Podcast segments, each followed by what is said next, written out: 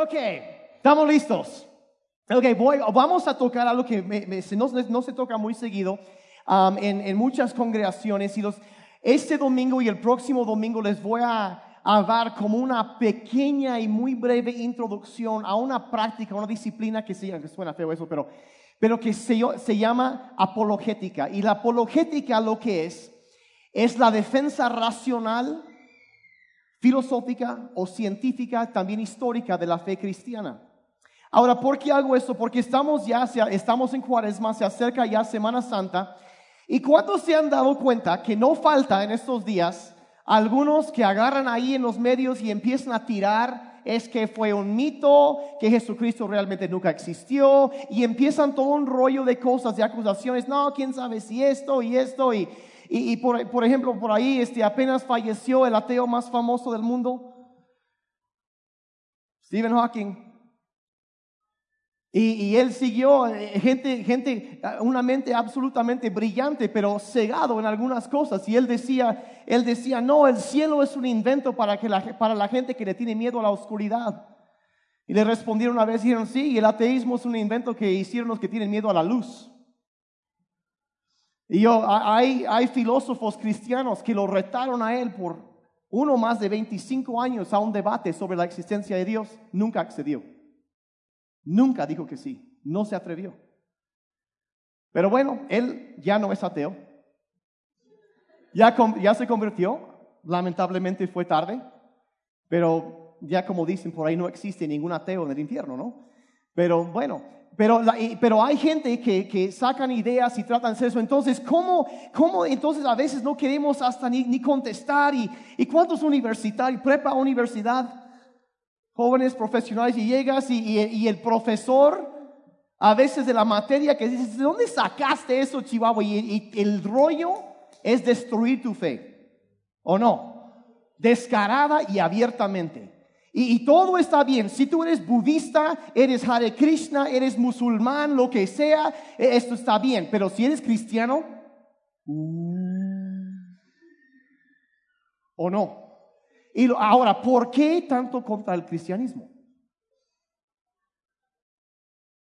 Se han detenido a pensar. Entonces, la cosa es, nosotros tenemos que saber cómo contestar cuando la gente eh, dice algo. Ahora, no queremos entrar en discusión. Seamos honestos, la gente hoy en día no anda buscando debates. Ahora, yo sé que eso suena falso porque estamos en época electoral. Que por cierto, no nos metemos en eso. Yo, yo como pastor nunca, jamás de las nunca me he metido, ni me meto, ni me meteré en la política. ¿Ok? Voto, voto. Me informo, veo cuáles políticos tienen la propuesta que sea más de acuerdo a los principios que la Biblia enseña y sobre eso voy. Yo me informo y voto, pero no ando haciendo proselitismo jamás de las nunca. ¿Ok? Ahora, ¿por qué hacemos? Bueno, mi esperanza no está en ello. Si yo pensara que la política puede transformar una nación, yo hubiera sido político. Pero yo sé que leyes no cambian a la gente. Lo que cambia a la gente, leyes son necesarias, pero lo que transforma a la gente es el amor de Jesucristo. Eso es lo que cambia corazones. Que haya menos pecadores en la calle, ¿me explico? Tasas de crimen empiezan a bajar cuando hay menos pecadores en la calle. Por eso yo soy pastor. Porque creo que la transformación cultural puede suceder por el poder de Dios. Que cuando nosotros salimos y la iglesia no es solo aquí, dijera el pastor David, en la iglesia, donde tú sales, donde tú estás, tú eres la expresión de Dios, tú eres la presencia de Dios en ese lugar, en tu trabajo, cambia, brilla, que tu luz, tu sal se vean ahí. Cambia tu ambiente. No, reba- no peleando con la gente, no debatiendo, sino enseñando una mejor manera de hacer las cosas. ¿Estamos de acuerdo? Se pusieron bien serios con eso. Entonces, pero en todo eso, bueno, entonces, ¿qué hago cuando una persona llega y, ay, eh, y atacan y tienen preguntas y todo, o dudas y andan diciendo, no, es que ni siquiera es cierto y todo eso? Bueno, ¿cómo debe un cristiano responder a esas cosas? Entonces, las próximas dos semanas, como les digo, les voy a dar, bueno, hoy y la semana entrante, les voy a dar una base de apologética, um, la defensa de la fe, y vamos a ver por qué creemos en la resurrección. Ahora, ¿cuántos creen en la resurrección de Jesucristo? ¿Qué harías tú si se acerca una persona y te dice, ¿eres cristiano? Sí, ¿crees en la resurrección de Jesucristo? Ah, sí, pues la verdad, ¿sabías tú que nunca realmente murió? Entró en un estado de choque hipovolémico por pérdida de sangre. Lo sellaron y después le dieron la droga para despertarlo después. No resucitó, o sea que no es Dios. ¿Cómo vas a responder? Algunos al, ¡Ah! ¿será cierto? Entonces tenemos que saber ahora, e, y eso aquí va a otra cosa. A veces yo oigo a cristianos decir, ah, es que la fe tiene que ser ciega. O sea, si tú tienes razones por creer, ya no es fe. Pero eso no es una cuestión, no es, una enseñanza que no es bíblica, no, no tengo el tiempo para entrar en eso ahorita, pero la fe es una confianza razonable basado en hechos. Eso es la definición correcta de la fe. Entonces, o sea, esas son las cosas que no, no, no veo ahorita, pero puedo ver evidencia de. Testigos oculares, todo eso. Pero, pero entonces entramos en esto. La fe cristiana no es para tontos, no es para burros, nada de eso. La fe cristiana es, la, es el único sistema de creencias que es ah, totalmente coherente, libre de contradicciones internas. Ahora, no estoy diciendo que los cristianos son así, estoy diciendo que el cristianismo, como cosmovisión, como perspectiva hacia la vida, es la única, llámese así, algunos podrían decir filosofía de vida, que es completamente racional, coherente, lógico el único. Todos los demás tienen contradicciones internas. Por ejemplo, el ateísmo, dicen, usan el razonamiento, piensan, eh, está bien, pero la pregunta es, ¿de dónde vino la razón? Cuando dicen, por ejemplo, como tantos filósofos decían, decían que lo único que se puede, lo único que existe es lo que se puede medir o probar en un laboratorio. Esa es la única verdad que existe de algunos. Pero eso es ilógico porque ¿cómo vas a demostrar en un laboratorio que la única manera de demostrar verdad es en un laboratorio? ¿Cómo? A ver, muéstrenme el, experimento que lo demuestre. Si hay cosas que van más allá de, lo material. Y el cristianismo es el único que, que, realmente explica bien eso. Y, como digo, es una fe lógica, racional, coherente y basada en hechos históricos verídicos. La Biblia no es un cuento de hadas. Apenas la semana pasada sacaron, eh, ¿se acuerdan de ISIS en el Medio Oriente? Que ya, ya va de salida. ellos, eh, ¿se acuerdan que ellos destruyeron a varias ciudades? Eh, áreas protegidas por la UNESCO, terrible, de, destrozos hicieron en templos antiguos, en muchas cosas que eran patrimonio, la, la, historia cultural del mundo fue afectado por este grupo. La semana pasada se encontraron, pero lo que realmente hicieron ISIS, dijeron, ah, es que no, es que son ídolos, pero lo que hicieron es robar todas los, las antigüedades y los vendían para financiar sus campañas terroristas. Y la semana pasada sacaron, ya publicaron que no habían podido desde hace un año y medio, pero donde ellos habían excavado debajo de la tumba de Jonás, ¿sí? Jonás, el de la Biblia, sí, bueno, su tumba, y encontraron ahí, y que apenas, yo vi ahí, apenas ayer vi las fotos, porque yo trato de seguir esas cosas, relatos e información que por primera vez constatan de nuevo el relato bíblico sobre el linaje de reyes en Persia. Entonces, la, arqueología y los, lo que pasó es que los de ISIS hicieron túneles abajo de todo esto buscando artefactos para vender en mercado negro pero cuando entraron, ya después les quitaron el terreno, le entraron los arqueólogos y encontraron relatos que concuerdan al exactito con la Biblia. Y la Biblia se vuelve a comprobar que es la fuente más fidedigna de historia antigua que existe en todo el mundo. No es un cuento de hadas, es la verdad, es cierta. Es más, nunca ha surgido una un eh, descubrimiento arqueológico que ha contradicho lo que la Biblia dice. A veces ha aparecido, pero cuando estudian bien, se dan cuenta que interpretaron mal el, descubrimiento y que la Biblia sí fue exonerada. Yo podía hablar de horas, por horas de esto, pero no lo voy a hacer. Así que tranquilos, ese es otro tema. Pero todo esto, yo, entonces es mi pasión ayudarles a ustedes a saber, conocer estas cosas. Y vemos, primero de Pedro 3, verso 15, que es el primer texto del día de hoy. Estén siempre preparados para responder a todo el que les pida razón de la esperanza que hay en ustedes. Razones, o sea que tú debes poder dar, debes prepararte para dar razones. O sea, evidencia para la esperanza que tú tienes. ¿Me están siguiendo? O sea, hay razones por creer en Jesucristo. Hay razones. Hay razones. Entonces, tenemos que saber no solamente lo que creemos, sino también por qué creemos lo que creemos. Y eso es lo que vamos a ver esta semana y la semana entrante, por qué creemos en la resurrección de Jesucristo. ¿Por qué creemos en esto? Entonces, aquí vamos. La fe cristiana se basa en un hecho histórico. Un hecho histórico. Se basa en un, en un hecho histórico. Y esto a diferencia de todas las demás religiones en el mundo, que se basan mayormente sobre ideologías. Pero la fe cristiana se basa no en ideas, no en conceptos, sino en un hecho histórico. Y ese hecho es, sobre todo, la resurrección de Jesucristo, el Mesías.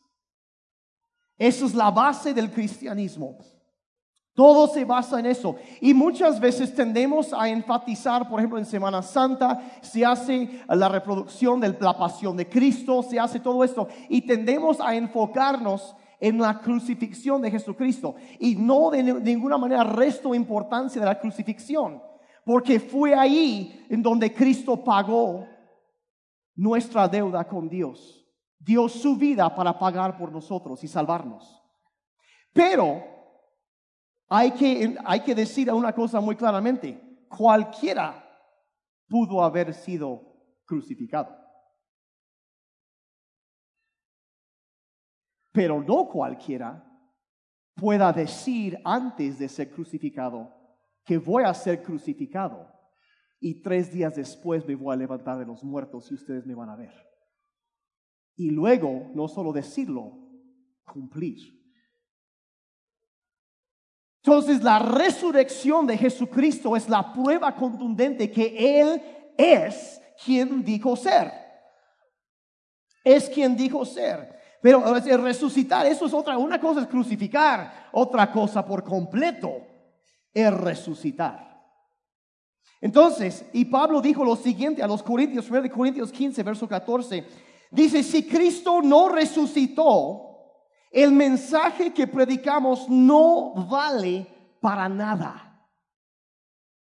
Ni tampoco vale para nada la fe que ustedes tienen. Entonces podemos entender si la misma Biblia dice eso. O sea, todo viene, no dice ahí si Cristo no, no fue crucificado. No, si no resucitó, de nada sirve lo que predicamos y lo que ustedes creen. De nada sirve.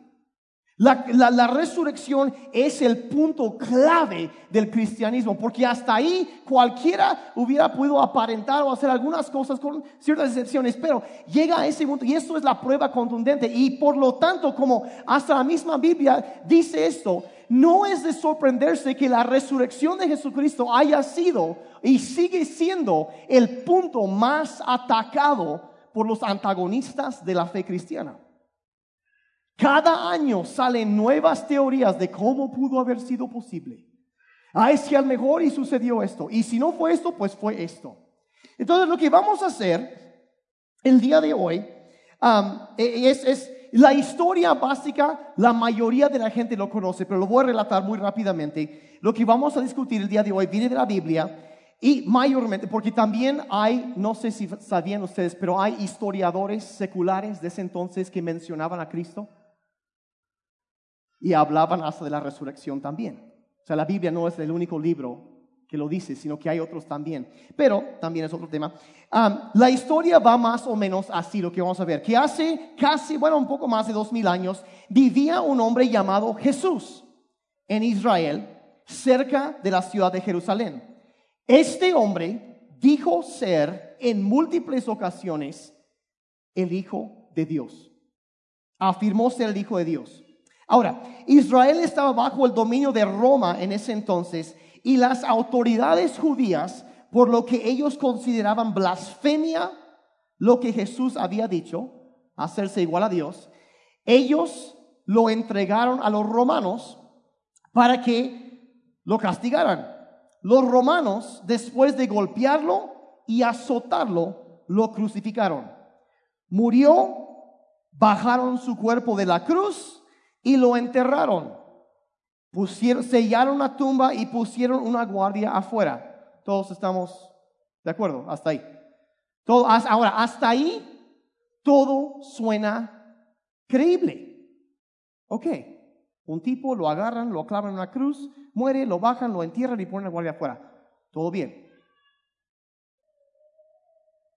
Pero lo que sucede tres días después es donde la historia se torna ligeramente más inusual. Me explico. Muy poco usual.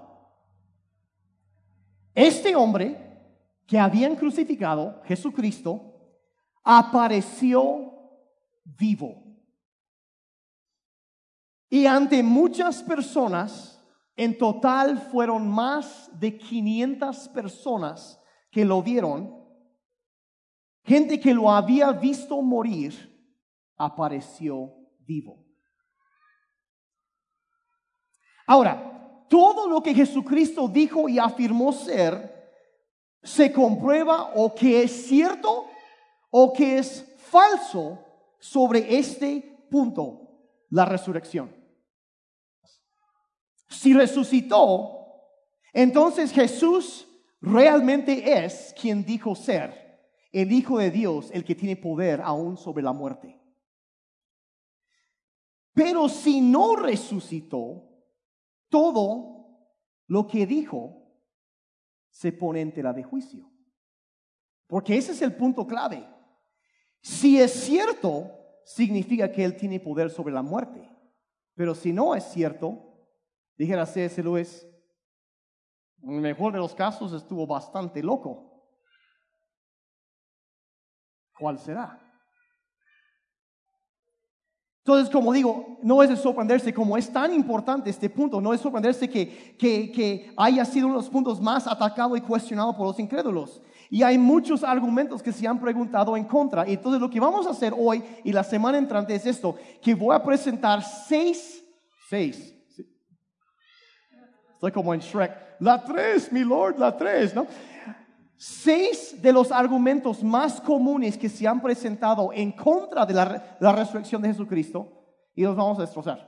Voy a contestar con ciencia, con evidencia histórica y, podrán escoger. Y de paso menciono que hay otras dos teorías que andan flotando por ahí, aunque algunas personas dicen que lo que vieron después fue realmente su hermano gemelo y que no fue, fue su gemelo. Y luego hay otros que dicen que realmente no fue él, sino que fue un extraterrestre. Ahora, ninguno de esos dos tiene ningún, o sea, no hay ningún erudito que, sí, que, que da ni nada de importancia a esos argumentos por ser los, lo absurdos que son. Así que ni siquiera voy a desperdiciar su tiempo contestando eso. Pero um, hay otros que sí merecen un poco más atención. Y vamos a ver, el día de hoy vamos a ver uno y la próxima semana los otros cinco. ¿Les parece? Que entonces lo que vamos a ver hoy um, es lo que ha sido llamado, ah, bueno, los, los, argumentos que han habido hasta ahorita, a los más comunes, número uno, y, si lo, tienen, lo pueden, eh, es que ah, realmente no murió. Y es lo que vamos a ver ahorita. Eh, el segundo argumento es que ah, todo es un mito. Lo veremos el próximo domingo. número tres, dicen, ah, la tumba realmente no estaba vacía.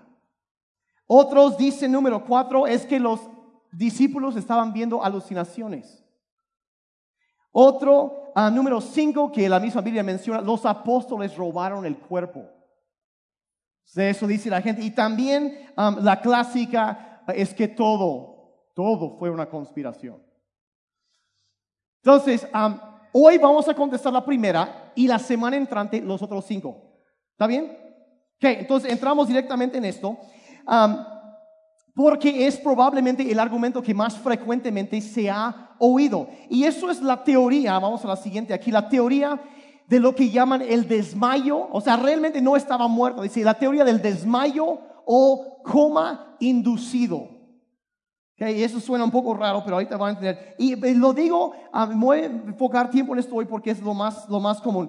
Um, básicamente esta teoría dice que Jesús realmente no murió, sino que fue drogado con alguna sustancia y desmayó. Y después de eso fue sepultado en una tumba para que después los discípulos llegaran, le dieron su toque ahí y despertaran y ¡ay, todo bien, está vivo! Entonces, y presentar, para despertarlo y presentarlo vivo. Ahora, y si este, esta teoría es cierta, entonces significa que Jesús realmente no murió, entonces no resucitó. Entonces nomás fue común y corriente. Entonces logran descartar todo y y no, entonces no puede ser quien dijo ser. Entonces, ahora, esto no es una teoría nueva. Empezó en la década de 1960 en Estados Unidos. Apenas hace un par de años la revista Escéptico, eh, y en serio hay una revista que se llama, pero este publicó un artículo llamado El complot de la Pascua. Y, y ahí sacaron un montón de teorías de cómo hubiera sido posible esto. Entonces, y, básicamente todo gira sobre un pasaje en la Biblia donde dice que, que le dieron de beber, ¿se acuerdan? Estaba en la cruz y que le dieron vino mezclado con vinagre para beber. ¿Sí se acuerdan de eso? O vino agrio, dice algunas versiones, otros dicen nada más vinagre, pero afirman que al mezclar, cuando le dieron esa mezcla, había una droga que le metieron en... Y se lo dieron y después de haberlo tomado lentamente entró en un estado de coma y aparentándose haber muerto. Y una de las, una propuesta, la más común ahorita, es que para poder hacer esto eh, necesita una planta que se llama, en ese entonces se llamaba la mandrágora, que es esta planta aquí que crece allá en el Medio Oriente. Y hay, hay dos, otras, mínimo dos referencias en la Biblia de esta planta. Y la raíz de esa planta, la mandrágora, Ah, contiene una, una sustancia que interfiere con neurotransmisión. Y lo que hace básicamente es bloquea el sistema nervioso y la persona parece estar en coma. Entonces dice, no, pues es que le dieron, le pasaron su rajadita ahí de, de mandrágora en, en, el vino y ya eso fue todo, eso fue el complot.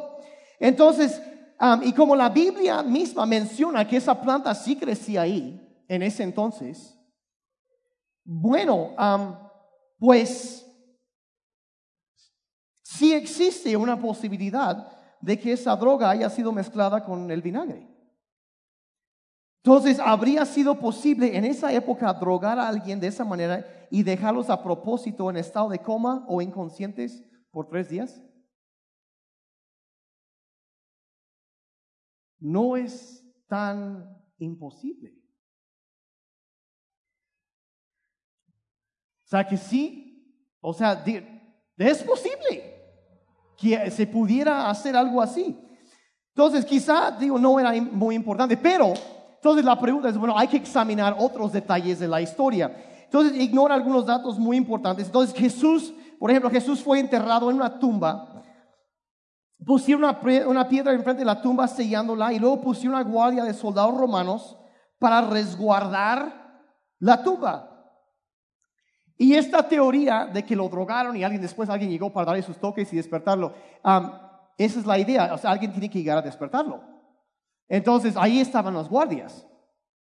Y tenemos, aparte de esto, de que entonces estaban guardias armados afuera de la tumba, que entonces hubiera sido difícil para que los soldados, los, los discípulos hicieran su jugada, pero realmente sí tenemos pruebas que Jesús murió.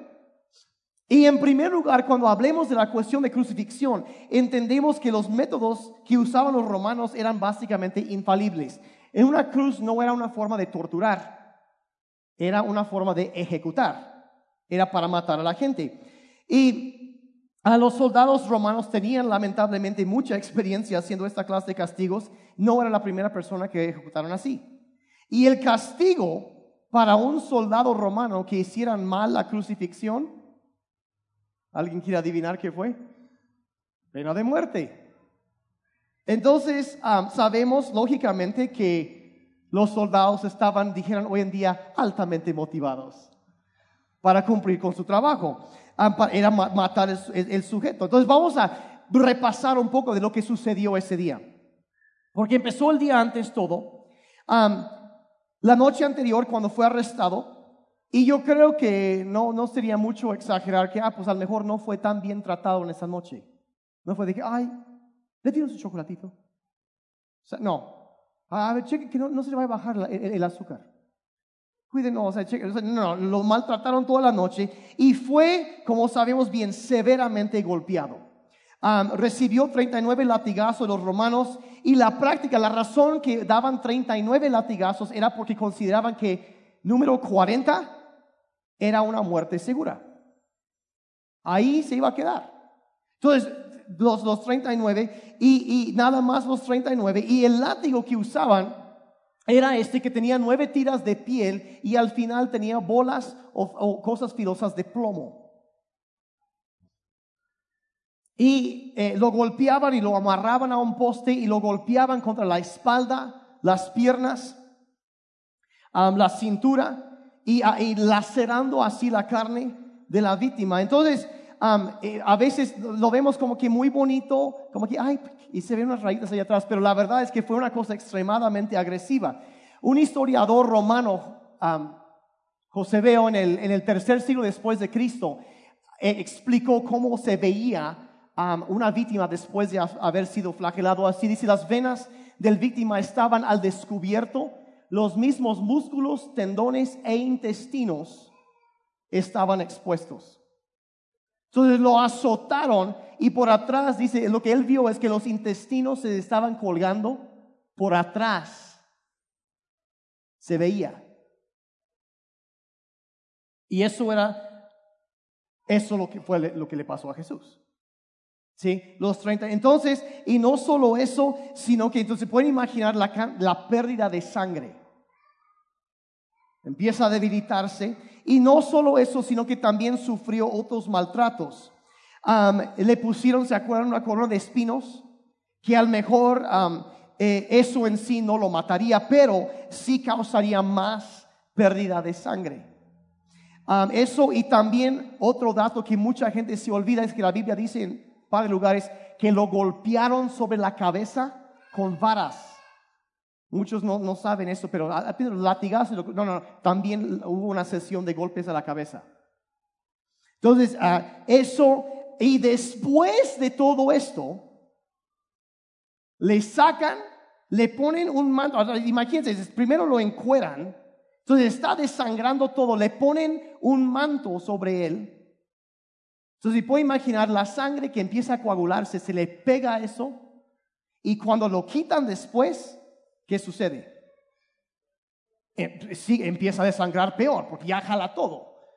Entonces le ponen esto, le ponen la corona de espinos, lo golpean sobre la cabeza, lo meten bien, le ponen lo que los, soldados romanos llamaban el patíbulo, que era eh, probablemente la pieza eh, lateral, horizontal de la cruz, que pesaba probablemente más de 50 kilos, y después de todo lo que había pasado, lo obligan a caminar varios kilómetros cuesta arriba a un cerro. Entonces, llegando ahí, ahora, y eso es, y es todo eso antes de ser crucificado. Entonces, en primer lugar, si ustedes tenían la idea de que Jesús era como un tipo todo flaquito, raquítico, medio afeminado, así con el, el cabello planchado, lacio, así, no crean eso. Era un carpintero, era extremadamente rudo, un hombre muy fuerte, acostumbrado a caminar muchos kilómetros, mucha fuerza física. ¿Cómo más hubiera podido soportar todo esto? Era un tipazo enorme, fuerte, fuerte, fuerte.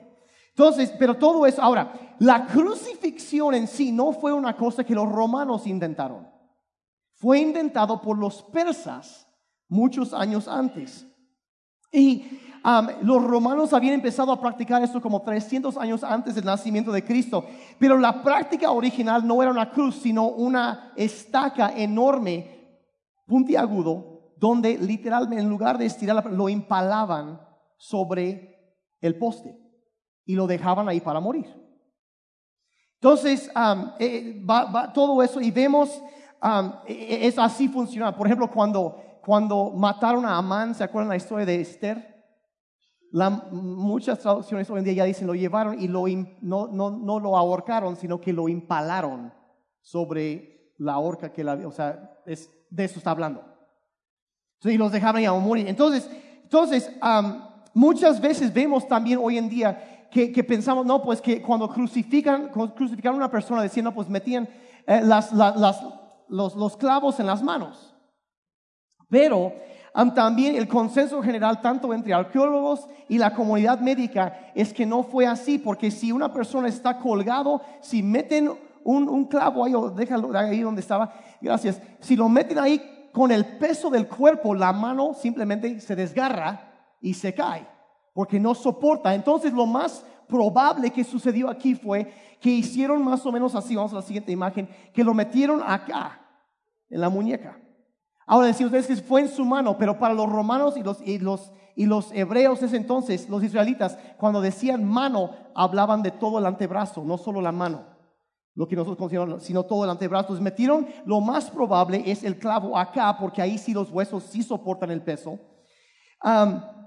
y eh, entre, entre los huesos, ahora cuando pasa eso, ¿cuántos de ustedes alguna vez vas caminando la noche, tiembla, como suele suceder en Oaxaca, va saliendo, suena tu celular, cisme, sí, sí, cisne, sismo detectado, intensidad, no sé qué, y sales y te das con el codo contra la pared y, duele así, ¡pum! al instante, sientes un dolorzazo, ¿sí? pasado? A lo mejor no, pero en algún momento sí. Ese mismo nervio pasa exactamente en medio y es donde metían el clavo.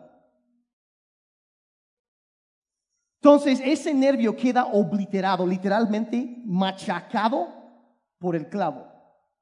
Una experiencia bastante divertida, me imagino. Entonces ahí está el nervio, entonces el cuerpo, el sistema nervioso por el dolor, todo así. Entonces, y, lo clava, y lo que hacían es que lo clavaban en la parte horizontal de la cruz. No sé si hay, ¿qué, cuál, es la siguiente imagen? Así, de esa forma lo clavaban más o menos por ahí. Y luego levantan, y el poste de donde lo colgaba, en lo vertical casi siempre quedaba ahí. Entonces lo, lo clavaban en esto, levantaban la parte horizontal y lo dejaban caer sobre eh, la parte vertical. Y muchos historiadores dicen que usualmente cuando los dejaban caer para que embonara bien, lo que sucedía era que por, por, todo el peso está aquí, el peso del cuerpo entero está sobre los brazos, usualmente se dislocaba tanto el codo como el hombro y los brazos se extendían 10, 12, 14 centímetros de más para empezar. Ahora, cuando lo bajaban como golpe, lo deslocaban y después clavaban los pies en la parte vertical abajo. Ahora, eso es muy importante aquí también porque ayuda. Vamos a la siguiente imagen. Aquí es, y muchas veces pensamos, lo vemos así como voy a subir acá, que lo vemos como que los pies cruzados y así parado.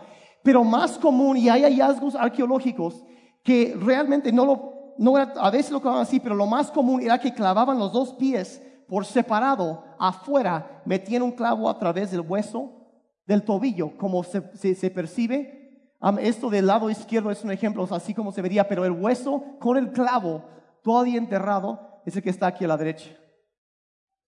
Entonces, todo el peso estaba sobre eso, entre sus pies y sus brazos que ya están deslocados. Imaginen la pérdida de sangre, todo lo que está pasando. Entonces, todo esto, una vez, una vez que ponían los clavos en los pies, todo el peso del cuerpo colgaba o sobre los clavos en las manos o los clavos en los tobillos. Todo el peso descansaba sobre eso. Y lo que sucedía era que por estirarse tanto, los músculos del pecho empezaban a calambrarse. A, e, este, se, se, se, se empezaban a contraerse de tal grado que empezaba a sofocar los mismos músculos, aplastaban los, las costillas y no permitían que la persona respirara bien. Entonces, lo que, la única manera que pudieran quitar esa tensión de sobre los brazos y relajar su pecho suficiente como para respirar era, si estaban colgados, tenían que levantarse sobre los pies,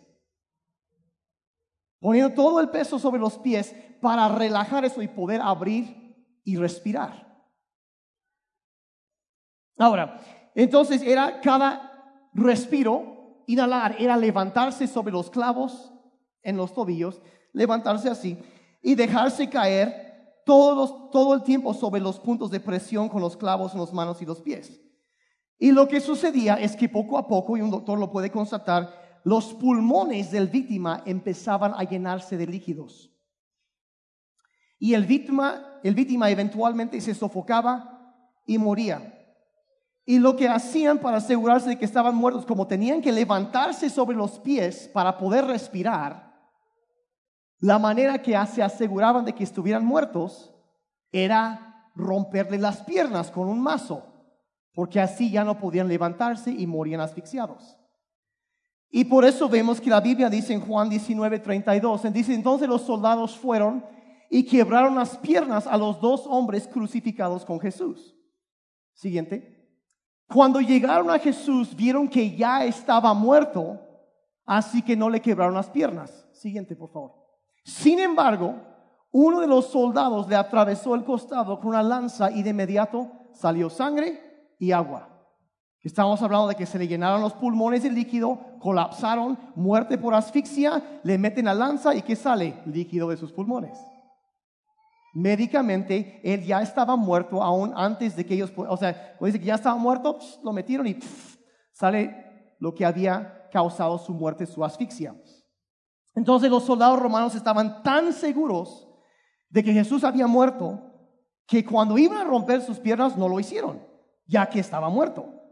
Pero para asegurarse le clavan la lanza, Juan dice, sangre y agua, sabemos que los pulmones se llenaron de líquidos y colapsaron, causando asfixia y muerte. Ahora, voy a, mencionar rápidamente algo que aparece en la Gaceta Americana de, Medicina. Esto publicado en Estados Unidos hace un par de años, que está ahí en el app de la Biblia, en los apuntes. Dice, las evidencias históricas y médicas claramente indican que Jesús estaba muerto antes de recibir la herida en su costado. Interpretaciones basadas sobre la presunción que Jesús no murió en la cruz parecen estar en contradicción con los conocimientos modernos de la medicina. Y eso por tres doctores, no la siguiente imagen por favor, tres doctores, Howard, Edwards, Gable y Hosner, y fue publicado en la Gaceta Oficial de la Asociación Americana de Medicina. Ha sido más oficial. Cristo no fue drogado, murió. Murió. Médicamente comprobado. Todo eso he dicho para contestar el argumento de que, ay, realmente no murió. Sí murió. Hay evidencia científica que lo comprueba. Hay evidencia histórica que lo comprueba. Entonces realmente sí murió.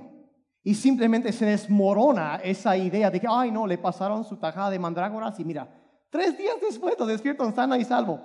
Oye, ¿cómo hubiera recuperado en tres días de lo que pasó si no hubo algo milagroso sucediendo?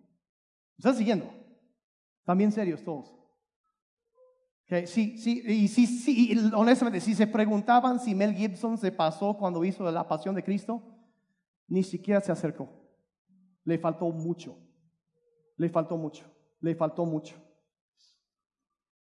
Entonces, esa, ese argumento de que realmente no murió simplemente se esmorona ante tanta evidencia que muestra el sufrimiento que Jesús padeció. No toma en cuenta la tortura horrible que sufrió y aun si hubiera manera de drogarlo, como lo afirman algunos, ¿cómo hubiera sobrevivido lo que pasó.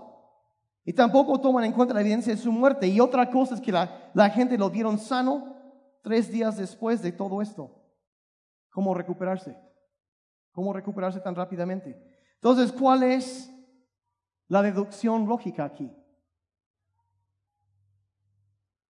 ¿A qué debemos llegar? Tenemos que ejercer pensamiento lógico, crítico, examinarlo, a ver la evidencia. ¿Qué, qué fue lo que sucedió? La teoría del desmayo o el coma inducido es completamente insustentable si uno examina los datos de manera imparcial. Y así queda establecido que Jesucristo sí murió. No fue una farsa. Y después más de, tres, más de 500 personas lo vieron vivo. ¿Qué? ¿Todos están bien hasta ahí? ¿Qué? Les voy a lanzar una pregunta ahora sí.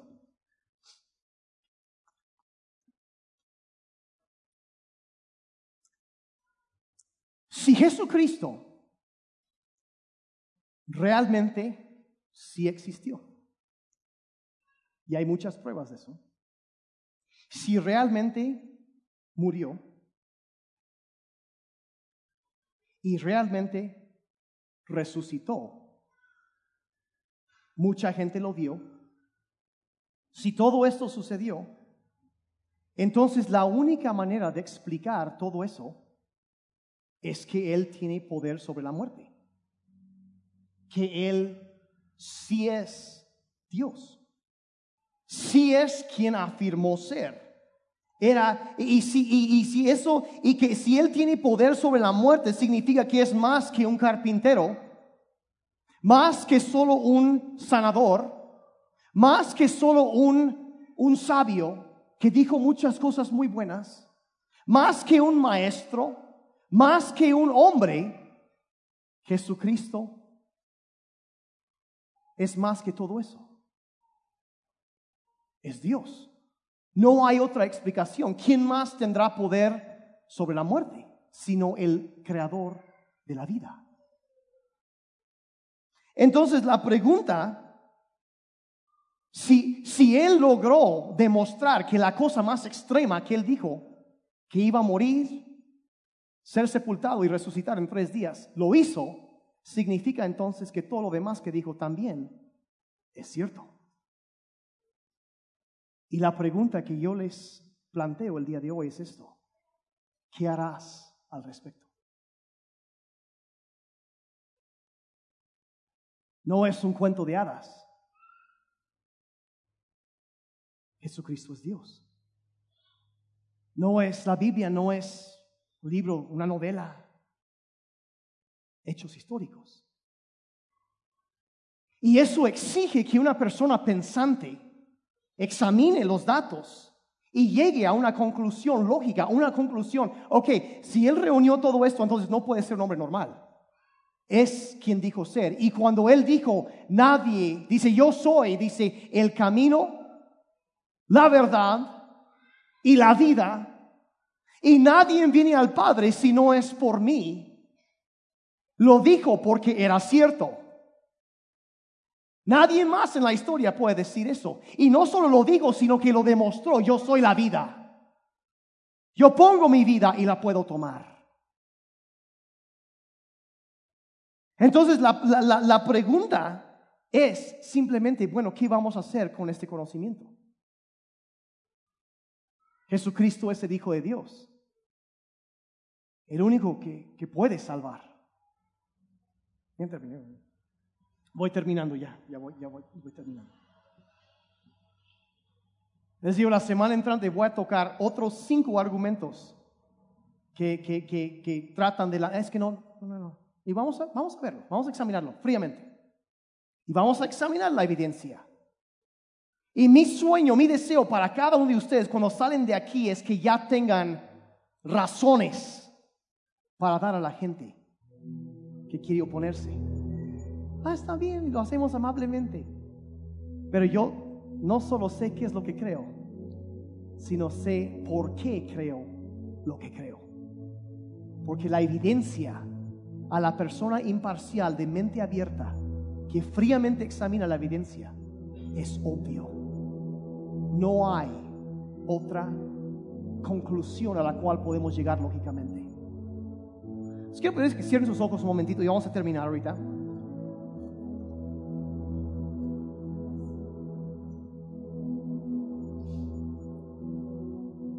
Y por cierto, si quizá tú vienes por primera vez y nunca has leído la Biblia y, no, no conoces qué hay, qué dice la Biblia, qué son las cosas que la Biblia dice, cosas que fueron escritas por testigos oculares de las cosas que sucedieron, gente que lo vieron, evidencia. Y no, no tienes una Biblia, ahorita al final puedes ir acá afuera y te regalamos una. Gratis. Queremos que tengas una. Solo tengo como una docena ahorita porque cada rato cuando llena Amazon se los vacío. Pero si tú quieres una Biblia, queremos regalar. Si no tienes una Biblia, queremos regalarte una Biblia para que leas y veas por ti mismo lo que hay aquí. Que vean. Eso es un, ese es un regalo, nuestro regalo para ti. Pero yo le quiero hacer una pregunta. ¿Qué, es la, relación que tú has tenido con Jesucristo? Ay, como que lo pensaba, ah, es como un, un libro, una historia muy bonita. Pero era real. Y eso exige de nosotros una respuesta. ¿Qué vas, ¿Cómo vas a responder? Eres de los que dicen, Señor, yo reconozco eso, que, que sí murió y, resucitó y, murió por mis pecados. Yo, yo, yo necesito que Él me perdone. Sé que Él vino porque me ama. Tal manera amó Dios al mundo que envió a su Hijo a morir. Para que todo aquel que creyera en Él no se pierda, mas tenga vida eterna. eso de, ver la evidencia y, ver. Y si alguien quiere una Biblia, es más, si quieres una, no tienes una Biblia, levanta tu mano. Te queremos regalar una. Aquí atrás, por favor. Aquí, aquí hay. Si no, si de plano no tienes una Biblia, queremos darte una para que tengas, que la leas. Pero si tú nunca has dado, nunca has entregado tu vida al Señor Jesucristo y, y has hecho una decisión ya consciente, Él es, Él es Dios, Él es el Señor. Te invito ahí en tu lugar, cierra tus ojos un momentito y, dile, Señor, yo quizá nunca habías oído de la evidencia.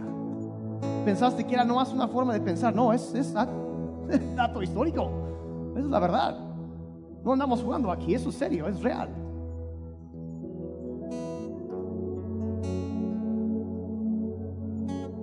Si le has dicho, Señor, reconozco que eso es cierto y he estado renunciando, he puesto mis pelos y no he querido creer, no, Examina la evidencia. Testimonio de 500 personas después de. Examínalo. Señor, perdóname por mis pecados. Ven, ven a mi vida. Ven a mi vida. Ven a mi vida. Yo creo que tú eres el Hijo de Dios. El Salvador del mundo, el que vino a morir, pero que al tercer día resucitó, demostrando para siempre que eres Dios y tienes poder sobre la muerte. La vida que tengo me la has dado y te la entrego a ti, Señor.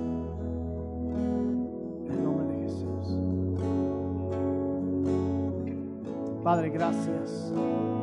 Padre, que no, no estamos creyendo en un cuento de hadas, que no es un mito, no es una idea que se le ocurrió, sino que es, es la verdad. Es, y podemos confiar en ti, Padre y saber que hay una roca constante, que, que el mismo que, que si Él pudo levantarse, Él también a nosotros podrá levantarnos para vivir para siempre con Él.